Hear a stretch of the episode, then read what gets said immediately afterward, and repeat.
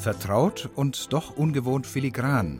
So klingt der Schatzwalzer von Johann Strauss Sohn in einer Version für Klavier, Harmonium und Streichquartett, arrangiert 1921 von Anton Webern für Arnold Schönbergs Wiener Verein für musikalische Privataufführungen.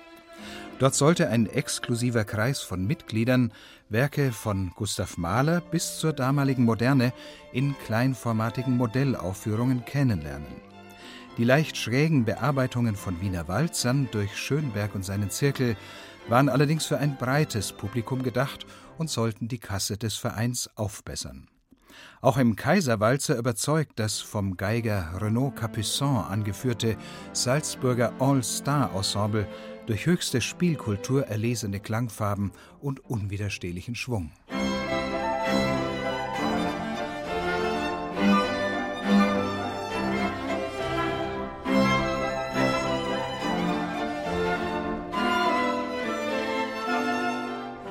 Da wird mit Lust und Laune beherzt und zärtlich musiziert, ganz ohne Schmalz und Zuckerguss. Sein Meisterstück liefert das erweiterte Ensemble mit der vierten Symphonie von Gustav Mahler, die der Schönberg-Schüler Erwin Stein gekonnt auf eine zwölfköpfige Kammerbesetzung reduziert hat.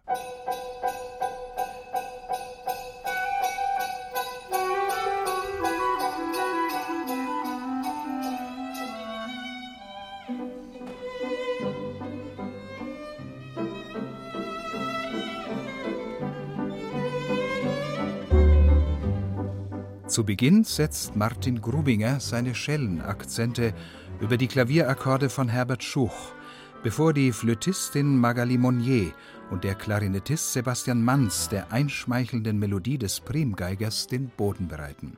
Im grausigen Scherzo spielt Capuçon ganz nach Mahlers Intention wie der Tod mit seiner Fiedel auf.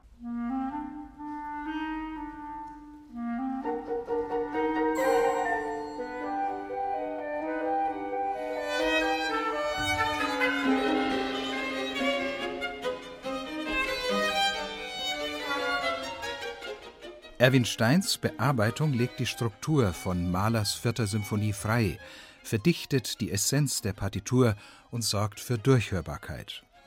Wenn sich im Kinderliedfinale dann noch die wunderbare Christiane Karg mit glockenhellem Sopran und vorbildlicher Textverständlichkeit zur Salzburger Elitetruppe gesellt, ist das Glück der Hörer vollkommen.